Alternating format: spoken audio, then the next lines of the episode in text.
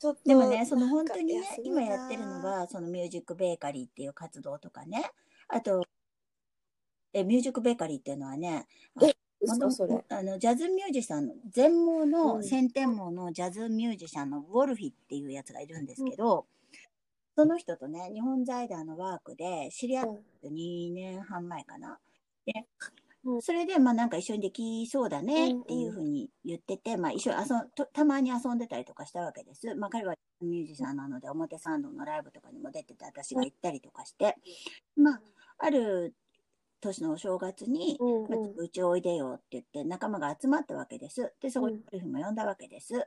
そして、まあ、あの、じゃあ何、せっかくみんなで集まったから、じゃあうんピザでも作ろうかってなったわけです。え、ピザうちで作れるんですかっていう話になって、でも私はまあパンの純市販まで持ってるので、子供たち手作りのパンとかで育ててきたので、ピザなんてことなくて、でもね、それが当たり前じゃないのが分かってるんですよ。だって、子供の友達が遊びに来て何食べる？って言うと、むあの子供たちがね、ママピザ作ってとかって言うわけじゃないですか。ああ、いいよって言って、粉からやり始めると、お友達が目をまん丸くして、うんおばちゃん何やってんの？とか、えピザ作ってるんだよってえ、ピザって買ってくるんじゃないの？みたいな。それ、一般的だよねっていう話で、え、ピザってお家で作れるんだみたいなところから決まってるので、やっぱりゴルフにびっくりしたわけですよね、そのピザを作るって。うん実際に伸ばしてもらったわけですよ。え、こうやって伸ばせるんですね、うんみたいな。それ伸びるよね、みたいな。え、こうやってトッピングするんですか？みたいな。え、こうやって作るんで、これは楽しいと。で、これをね、うん僕だけの楽しみにするのは、もったいないと。これ視覚障害者作れるじゃないですかと。なぜかというとうん、生地を伸ばすときに、私をゴルフに教えたのは、縁を触ってって言ったわけですよ。よど、どのぐらい大きくなってるか、目では見えないけど、触ればわかるわけですよ。ピザ生地なんて200何十度で焼いちゃうわけだから、多少別に手が汚かろうが 大丈夫なわけですよね。だから、触ってってわけですよ。縁がどうなってるか触ってって、大体縁の大きさがどのぐらいってこう丸くなってるから触ってみてって。そうすると、あなんか北海道みたいな形になっちゃったとか、まあ食べて一緒だからいいよなんて言いながら、楽しく作ったらもう本当に、これはもったいないと、これいくちゃん絶対何かやりましょうと。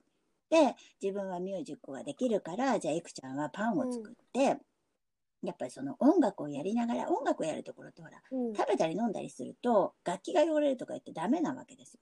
でも本来音楽ってこうなんか食べながら楽しむうん。でのがすごく理想的だっていうのが彼の中にあってうん。じゃあミュージックベーカリーっていうのはどうですかって。うん。なんじゃそれみたいな。ところから始まって月1回三田の障害者福祉会館を借りて、うん。まあ、そのミュージックベーカリーっていうのを2019年の4月、てかね、そろそろ2年経つんですけど、始めたわけです。で、そこに、あの、それをきっかけにね、その、楽しい、楽しいから行ってみようかなって言って、その、思ってる人も出てくる何かのきっかけを作りたいっていうのもウォルヒーの、なわけですよ。だから、まあ、楽しくなければ出ておいで出ておいで言ったってダメじゃないですか。だから、その美味しいもの食べて、音楽やって、うん楽しかったね。その音楽やるっていうのだって音楽嫌いな人もいるし、うん苦手な人もいるじゃないですか。でも、そのミュージックベーカリーの音楽っていうのはうまくやっちゃダメなんです。そこがいいところなんです。オルいつもです。うまくなっちゃダメなんです。うまくやったら僕たちらしくありませんからって言うんです。うんね、本当にね、鈴でもね、あの、な、なんでもいいんです。トライアングルでも100均で買った楽器とかもいっぱいので、とにかく自分でシャンシャントントンやるっていうね。わかんないけど、みんなで合わせると楽しいんです、音は。うんうんうんそれがまさに音楽なんですよ。うん音そう楽ね、しばらく離れてて、あまりあの、まあ、ピアノ習ってて、ピアノの先生が厳しかったから嫌いになっちゃってたんですけど、悪いと音楽やるようになったら、あ音楽って楽しかったんだっていうことに目覚めて、そう。でね、それが月1回でしょ？あとあ月2回自宅で、スターシーズ音楽サロンというのをやってるんですよ。でこれもうん。自宅なので、大きな音は出せないんだけど、えまあうん、エアロフォンとか電子楽器とかを使って、で、まあうん、あの、昼と夜私がご飯を、手作りのご飯を作ってね、ご飯を作って食べて、音楽やってあ、みんなで楽しいおしゃべりして、うん。そう。うん。で、一日中笑って過ごすっていうね。うん。だから12時、12時田畑集合で、だいたいみんな帰るのが、結局昼の部だけとか言ってたのに、うん。夜までいて、みんな大体最終に間に合うように帰っていくので、うん。11時過ぎになるとタクシー呼んで、みんなタクシーで食べて帰るみたいな。でもね、ずーっと笑いっぱなしで。みんなお腹よじれてます。えっと、そういう方がね、ほんとよっぽど免疫上がるよねって話して。で、それを月2回やってて、で、最近から始めたのがね、今度ね、リバーサイドローラーズってはい。何かっていうと、リバーサイドローラーズ？これだってね、普通の人が見たら、え目が見えない人がスケート？危ないでしょってなりますよね。うん。で、実際にそういうふうに言われたこともあるわけです。うんとしては、そのウォルフィーの49歳の誕生日に、私と本間くんという友達がですね、ウォルフィーをスケート場に連れてったっていうのがね、うん初めてで、それは49年間スケートをやったことがないと。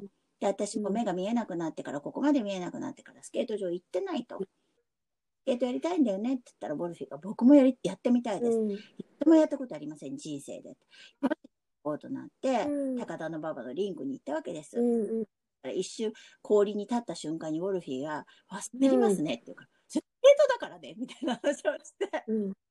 で、まあ、一一周はその手すり磨きをやったわけですよ、うんそうしたらね2周目から彼はねちょっと足を滑り始めたわけですよ。ちゃんと逆ハの字にするんだよって言ったらそういうふうにして膝を上げるとね右にスーって言ってねちょっと膝を上げておいてうんで、い右に行ったと思ったら今度左足をつけてまた逆ハの字にしてうん膝を曲げるとね、左の方向に行くからねって言葉で教えただけなのに、まあ、器用なやつなので、滑り始めたんです、これが。うんすごい。で、3週目にはね、もう一人でね、ちょっと一人でやってみますって言ってね、手すり磨きながらも、なんか滑るんですで、それを 2, うん2回目に行った時には、手すりを離れて一人で滑りたいと。でもそれって、まあ、周りの人もいますからね。そのためにトランシーバーを変えまして。で、トランシーバーで、ボルビー第一コーナー曲がるよとかって、見える人が言うわけですよ。うんそう、コーチみたいに。あちょっと待って、前に一人よ。はい、ゆっくり。コーチはい、いいコよいなくなったよ、みたいな。で、彼はやっぱりね、その、誰、視覚障害って、絶対誰かの手を借りないと、何かできないっていうね。それが嫌だっていうわけですよ。うん自分でやった感がないわけです。うんで、例えばね、伴奏も、伴奏クラブにも入ってたんだけど、結局それって、そのロロープでつながって、うん。自分で走ってる感覚って言うけど、うん。そんなの嘘ですと。だって、ロープなかったら一人で走れないじゃないですかと。で、彼はテキサスに留学してるので、まあね、一人で走ってたと。それをじゃあどうやってたのって言ったら、両側に壁があるんですって。両側に壁があるところを走るんですって。だから、壁を触りながら、右手が開いてるのかへーな壁を触りながら、自分のペースで走れるんですって。え、そねそれは、そのせ、そういう専用のねコートがあるテキサスのんですか盲学校に留学した経験があるのへでー、そういうことをね、あの、いろんなブラインドスポーツ、ブラインドに限らず、まあ、スポーツをいろいろやってきて、まあ、一人でできるものは何だろうって。要は人の手を借りなくて、本当に自分でできたっていう、それが欲しいっていうことなんですよね。で、まあ、それで水泳だと思ってたと。水泳、へでもね、いくちゃんスケートですって。で、な、あえ、ーな、なんでって言ったら、水泳ってみんな水の中で、確かに一人なんだけど、本当にみんなが一人きりになっちゃう。そのリンクの上だと、先生が、例えばまあ、スケートの選手養成の子たちをこうんう怒鳴ったりとかしてるわけですよ。誰々もっとこう、ターンがこうとか言ってるでその、それを聞きながら、要は周りを滑るっていうことは、自分が社会の一員になれてる。自分もそこに溶け込めてる。うん。もう誰の手も、誰かと手をつないでるわけではない。お一人で滑ってる。それのね、そこのね、本当に自分も社会の中に受け入れられてる感というか、社会の一員感。それを聞いたときに私は、ああ、なるほどなと思いましたね。ああと思って。ところがコロナでそのリンクが閉まっちゃったから、これはもうローラースケートしかないって彼が言い出して、私はね、ちょっとね、ちょ私もちょっとね、偏見があってね、ちょっと待ってよ。えーあの氷の上だったらまだそんなに怪我しないけど、コンクリートの上嫌だよと思ったんです。ところが、やろうやろうって周りが言い出して、うんある人がスケート靴買っちゃったわけですよ。買っちゃったら、買わざるを得なくなっちゃったわけです。うん、貸せた。冗談じゃないよと思いながら、防具とそのローラースケートをネットで買ったわけですよ。うん。怖いでしょ？嫌で。ところが防具つけてる私も怖いコンクリートの上そのヘルメットと肘と、あと手、手甲か手あ、手のひらか。手のひらと膝？うんで、とにかくね、コツは全部前かがみで、手をね、膝につけてしゃ滑るぐらい前かがみなわけですよ。要は、後ろにぜ滑ったら、後ろに行っちゃったら、お尻ぶつけて痛いじゃん。前に転ぶ分には、膝も肘も手もついてるわけだから、うん痛くないんです、転んでも。うん。だからね、まずじゃあ、転ぶ練習からしようって言って。ちょっと前かがみになって滑って、はい、転んでって言って転ぶわけです。でもうん防具がついてるから全然痛くないわけですよ。クッションになってるから。うんあ、なんだ大丈夫だと思って、うん。私は。滑ることができたわけ。うんそしたらね、あの、ある日、その、うんスケートサロンが始まる前に音楽サロンの時に滑ってたわけです、みんなで。スケート経験者なんかは白状を持って滑るわけですよ。うん全然見えない人が、全然見えない人がね、本当に白状を片手に距離感をね、あの、トントンってこう、壁がうん。にしながら滑るわけです。私はそれはまだ怖くてバランスが崩れちゃうからできないんだけど、うん。その、本当ね、白状を持ってみんなね、スイスイスイスイ滑るわけですよ。全然見えてない。私はもう、ある時ね、その、早くもう暗くなっちゃうから早くスケート滑りに行こうよって、うちの隅田川沿いのところでね、滑りに行こうよって言ったんです。そしたらもうなんか話に夢中になっちゃって、遅くなっちゃったわけです。もう暗くなって見えなくなっちゃったじゃんって私が言ったわけです。そしたら、見えない人たちが、だいぶ俺たちどっちにしても見えないからって言うわけです。もうね、うん。ああ、まったくこの人たちとか思いながら、私は見えるうちに滑りたかったりと思いながら行ったわけです。で、真っ暗だから 分からないじゃないですか。向こう側に明かりは見えるんだけど、うんその明かりは頼りにならない明かりだから、うん。うん。でどうしようと思った時に、じゃあさ、恋のする方にうん。滑っていくから、悪いけどさ、うん誰か私の前を滑って、こっちこっちこっちこっちってずっと言ってくれるって言ったわけ。そしたら前を滑って、こっちだよ、ゆくちゃん、こっちこっちこっちこっちって言ってもらいながら、そっち、こっちこっちだけを頼りに滑ったら、何が起きたか。これで私、自分でびっくりしましたよ。私、宇宙の中にいたんです、その時に。うん。要はね、目が見えない。見えない中で自分の体がなんか進んでいくっていうね。このね、この感覚は宇宙ですよ。すっごい体験だなと思って、あら、これは楽しいわいやー、すごい。あのね、見えないのに体が動いてるってね、なんとも言えない楽しさがあって、あケラケラケラケラケラケラケラケラ笑い始めて、なんかへー。で、もうハイテンションになっちゃって、あ、あ壊れちゃったとか言われましたけど、すっごい楽しいんです。うん。だからこれがね、要は見える人の偏見で、見えない人がね、そんなことしちゃ危ないでしょって。そこが自立を奪ってるわけですよ。だってやりたいって言ってるんだから。やりたいんだったらやらせればいいじゃん。で、うん見える人が目を使ってサポートできることをすればいいだけの話でしょ。やりたいっていうことを、それは危ないからダメです。これはこうだからダメですって言ったうん。子供にハサミ持たせたら手を切るからダメですって言ってたら、その子は一生ハサミを使えないわけですよね。要はそういうことです。だからちょっと子育てと似てるなって私はちょっと思ったりもしてるわけ。うん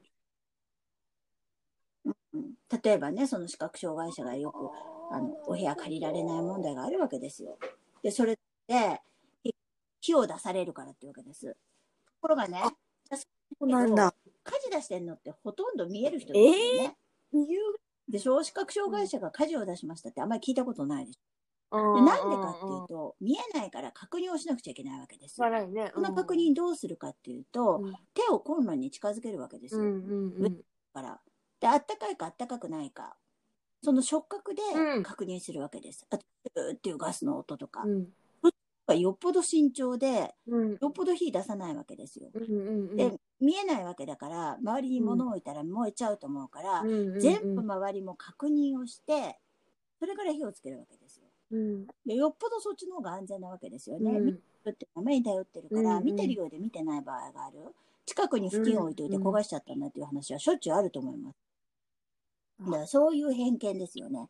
世の中の。うんうんうんいやー、これね、本当にすごい楽しい。だから、その、あれですよ。だから今、そのスターシーズ音楽サロンと、えミュージックベーカリーと、リバーサイドローラーズと。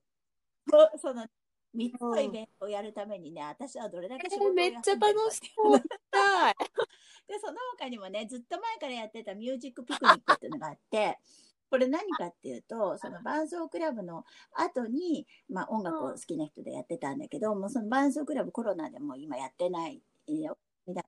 それではもう切り離してミュージックピクニックやりましょうっていう話になって、それも毎月1回光が丘公園というところの東屋みたいなところでね、屋外ですよ。みんなで、私はもう買い出しスタッフとして手伝ってるんですけど、それこそコモディ飯田とかに行って、ビールとかサワーとか、ウーロン茶とか買ってきて、枝豆とか餃子とかね、あサンドイッチとかおにぎりとかみんなの分、今日うん。何人来るの ?16 人とかって16人分の食材買い集め、うん。それでそれを車で、パパの車で運んでもらい、でそれを、あの、また見える人たちが公園まで取りに来て、そこの前まで運んでくれて、みんなやろうみたいな感じで、た適当に食べて飲んで、で、音楽やりたい人は勝手にポロンポロンギター弾き出したり、バうん。ッキンを持ってきて弾き出したり、ドラム持ってくる人もいるし、ドラムセット持ってきてやってくれる人もいるし、みんながそれぞれ思い思いに楽を始める。そうすると、例えば誰かがよろしく哀愁とかって昭和歌謡を始めると、うん。私もそれに合わせてエアロフォンという電子楽器を吹き始めると。で、あ、なんかこういう曲あったよねとかって。だからみんなで一斉にやりましょうということじゃなく、もうみんなが好き、好き勝手にいろいろやるわけです。で、まあ、大体そうなってくると、じゃあそろそろみんなでやろうかみたいな。じゃあクリスマスだから何やるみたいな。そんな感じでみんなで音を合わせる。だからそれぞれでも楽しめるし、うんお酒もできて、好き勝手に飲んで、そして、うん。楽器もやって、みんなで一緒に演奏する楽しみもあるっていう。だからみんな笑顔です。私たちのいるところ。あだからそこに結局、あの、見えない人だけの集まりじゃないですからね、これ。見える人たちも楽しいと思えば寄ってくるわけですよ。うんでうんこれがね、すごい楽しかったの。あの、あーこれはすごいなとうん、思行きったのがたある日、その、えっ、と、本間くんがトイレに行ったわけですよ、光がうん丘公園で。で、トイレから出てきたら、なんかね、誰かがサックス吹いてるなと思って、そこ行ったわけです。で、目で見て、あ、なんかサックス吹いてる人がいた、発見と思って、それを戻ってきて、ウォルフィーに言ったわけです。ね、ここでサックス吹いてる人がいる。うんあ、まさん、じゃあそれスカウトに行きましょう。うんうん。二人で行って、すいません、僕たち向こうで音楽やってるんですけど、一緒にやりませんか？って声をかけたと。いや、実は今サックス、僕下手くそで練習してて、実はドラマーなんですと。えー？みたいな。じゃあ、あの、じゃあ今日はサックスであのえー。一緒にやりましょうよって言ったら、いやいや、うん。サックス下手なので、じゃあうち帰ってドラム持ってきます。ちょっと待って、うん。ドラムって持ってこれんの？みたいな。うん。で、今のドラムって運べるんですよね。で、その人が、その光が公園公園の近くだったので、一旦家に帰っえて、車にドラム積んで、持ってきたわけです、ドラムを。そしてす、そのドラムと、まあ、プロのミュージシャンのウォルフィーのサックスと、二人で始めたわけです。もうライブ会場ですよ、ライブ会場。私たちただで聞いてていいんだっけみたいな。そんな感じですよ。で、もちろん、じゃあみんなでもやろうよって言って、どんちゃかどんちゃか、だからプロにアマチュア混ざったみたいな、面白い演奏になったりとかして、もうみんなでそれもまた楽しいわけですよ。完璧じゃないからいいんですよ。誰かがピーンとかなるから楽しいわけですよ。だから、ウォルフィーがうまくなっちゃいけません、皆さん。下下手だからいいんですっていう。そのね、ハードルの低さを下げてくれるところ、だからみんなが楽しくできるんですよ。ほんとほんとすごい楽しいから、もうね、えー、どこでもドアが欲しい。ね、帰りたい。あうん。えー、じゃあやんいやなきゃ、ダなんかね、メじゃん。私高校生の時にバイオリンやってた部活で。部活それがいいの、それがいい。で3年間しかやってないから全然下手くそなんだけど、あ、そうなんだ。うん、いや、そう、それでなんかね、うん久々に弾こうと思って今目の前にバイオリンあるんだけど、やってみたんですよ。あの、で頭は覚えてんだけど全然弾けないの。で、もうなんかこれダメだと思ってそうそうそうそう。封印してるんですけうど、ん。そしたら、ウォルフィーはね、何こうなんか受け入れてくれる場があって、ぜ全部うううん。あの要はバークリー出てていろんなあの声楽から、えー、とかげか管弦楽器から、その楽器からうん。技法から全部学んでる人だから何でもできるうん。だから例えばバイオリン教えてって言えば、僕下手ですよと言いながら教えてくれるわけです。ピアノ教えてって言えばピアノ教えてくれる。サックス教えてって言えばサックス教えてくれる。何でも教えられるんです。だからリズムとかも教えてもらえるし。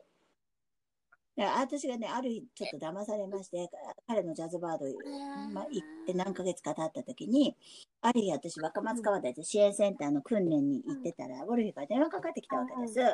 で、あ、どうしたの？って言ったら、いくちゃん、これからの予定どうなってます？って言うから、今、学校にいるよって、でもこの、そその後はって言われて、いや、その後ないよ、うちに帰るよって言ったら、僕とカラオケ行きませんかっていうわけです。そんなプロのミュージシャンとカラオケ行けるなんてなかなかないじゃないですか。えー、行く行くって言ったわけです。その後に、じゃあ池袋で何時に待ち合わせって。で、まあ、二人でカラオケルームに入って、じゃあ、ウォル何歌う？って言ったら、いやいや、僕いいです。いくちゃんから先に歌ってくださいって言うから、じゃあ私じゃあ何々歌おうって歌ったわけですよ。で、じゃじゃあ次、ウォルフィ何歌う？って言ったら、とりあえず、風になりたいを入れてくださいってわけです。で、ちょっとここから本題に入りますねって言って、え、何？って言って、ちょっと風になりたいをかけながら、いくちゃんちょっとこの太鼓を叩いてみてくださいってわけです。は？みたいな。で、うん。でどうやって叩くの？って言ったら、まず、トントントンってやってくださいって。要は、風になりたい。で、これでいいですって言われて。あ、これ、簡単じゃん。あ、楽しいねってなったわけです。そしたら、今度左手つけましょうってなったわけです。なんだそれみたいな。うんタンタッタタンタンみたいななったわけです。うんであ、できますね、いくちゃん。で、今度、リムショット入れましょうみたいな。おいおい、何を言ってるんだい、君みたいな感じじゃないですか。で、でな、え、なに、なんで、オルせっかく来たのに歌わないのって言ったら、とりあえずちょっと太鼓練習してみましょうって言うから、えーって言いながらやったんです。うんで、終わって、結局ね、そう1時間ぐらいかな、いて、じゃあ帰りましょうってなったら、じゃあ次のジャズバードでやってもらいますって言うから、ちょっと待って。あのさ、みんなプロでやってるんだよ。私うん素人だよ。太鼓なんてやったことないからね。できるわけないじゃんって言ったら、あ、あの別に僕冗談で言ってませんって。あの、明日から毎日サンバのリズムを送るので、それで練習してください。もうさ、何言っちゃってんのと思って、私冗談だと思ってたんです。そしたら、そのジャズバードの前の日に、ゆくちゃん太鼓練習できました？って言うから、できないよ、そんなの。そんな、サンバのリズムだけ送られててもう忘れたわって言ったんです。それじゃあ、そのライブが7時半からだから、6時半に来れますか？って、これ6時半に行けるよ。じゃあ、僕と練習しましょう。ゆくちゃんだったらすぐ思い出しますとか言われて、で、まあ、6時半に行ったわけです。そしたら、ちょっと練習して、そうしたら第2セッションの終わりに、もうやらされるわけですよ、いきなり。ちょっと、ちょっと今日初めての人がいて、みたいな感じで言うわけです。初めての人も何？も、私素人ですけど、皆さんお金もらってる中に素人入ったらまずくないとか思いながら、とりあえずずんちゃかずんちゃんってやってたわけです。そしたらそれに合わせて、その、ウルフィはサックス、あとピアノう、んピアノの石渡さんっていう人とベースの菅原さんっていう人が3人でトリオでやってるんですけど、そのじゃあまずいくちゃん始めてくださいって言って私がサンバのリズムをやってたら、そこにピアノうんうんうんとベースと合わせてくれるわけです。そして何が、え何が始まったの？みたいな感じすだわけごですよ。いね。そしたら、Fly Me to the Moon が始まったわけですよ。Fly Me to the Moon, ラララララララって。でね、まあ、私はもう必死なわけです。うんリズム、えリズムを取らなきゃ取らなきゃと思うんだけど、もう必死でやるわけですよ。だから、ずんじゃんって、そのタンバのリズムをね、やるわけです。これで合ってんのかなと思いながらやるわけです。でももう必死なんだけど、やってる間、え、え、結構ジャズって長いじゃないですか。5分とかね、8分とかなんですよ。そんなずっと同じリズムを刻んでるわけですうん。でもね、すごいドキドキドキドキしてるんだけど、なんかわかんないけどね、楽しくなってきちゃったんです。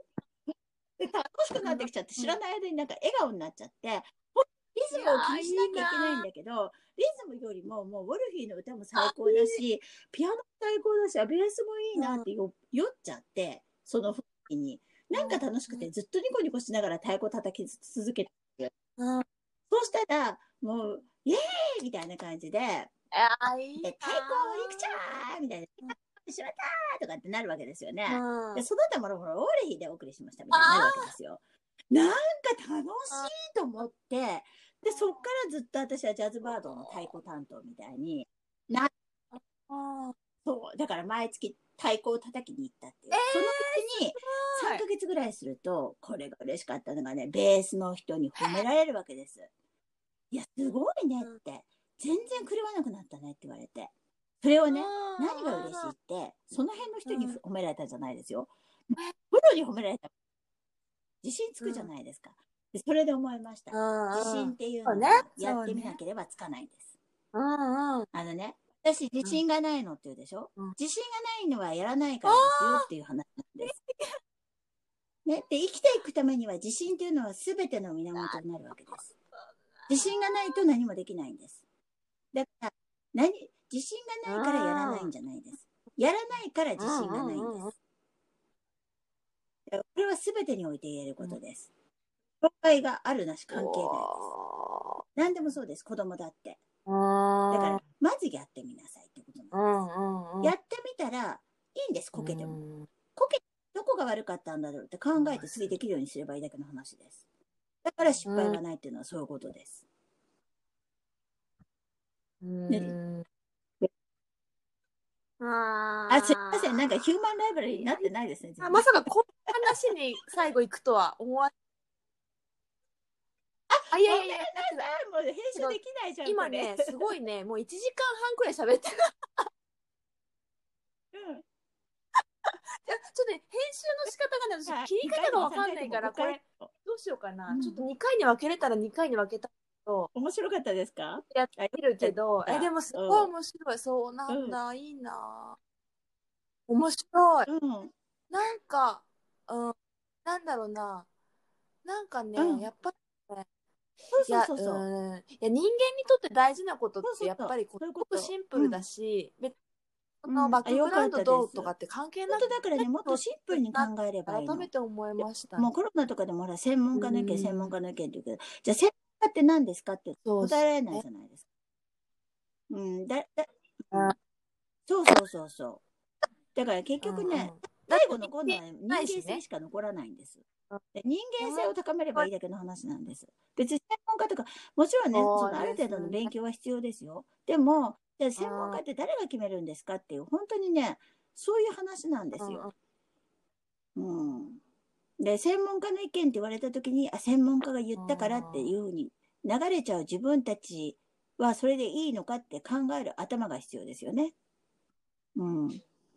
ね、いろんなところから情報を取って自分で判断するっていうことをしていかないと、やっぱ良くないしね。で、私がね、今これだけ話してね、吉川さん本当分かってくれたと思うけど、インクルーシブだのね、ダイバーシティだの言ってるけど、言葉言葉だけの人とか本当に多いんです。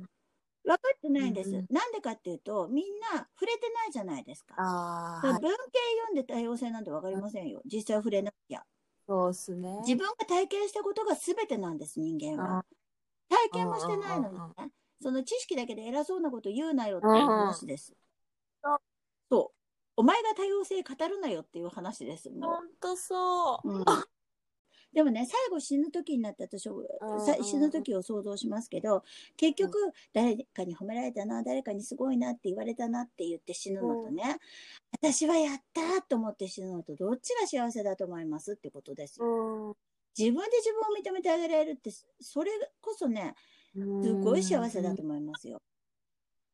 だから自分で自分を認めてあげられる自分を作るためには、とにかく行動すること、なからやってみること、自分の知見を広めること、ううん。ん、それだけだと思いますね。ねあー川口さんの周りも絶対なんか、て。るなと思いました。でも私も行きたい、その回。なんか。え、東京行だから本当に今度ね来る機会があったら合わせてきてください。ありがとうございました。はい。また連絡します。はい、失礼します。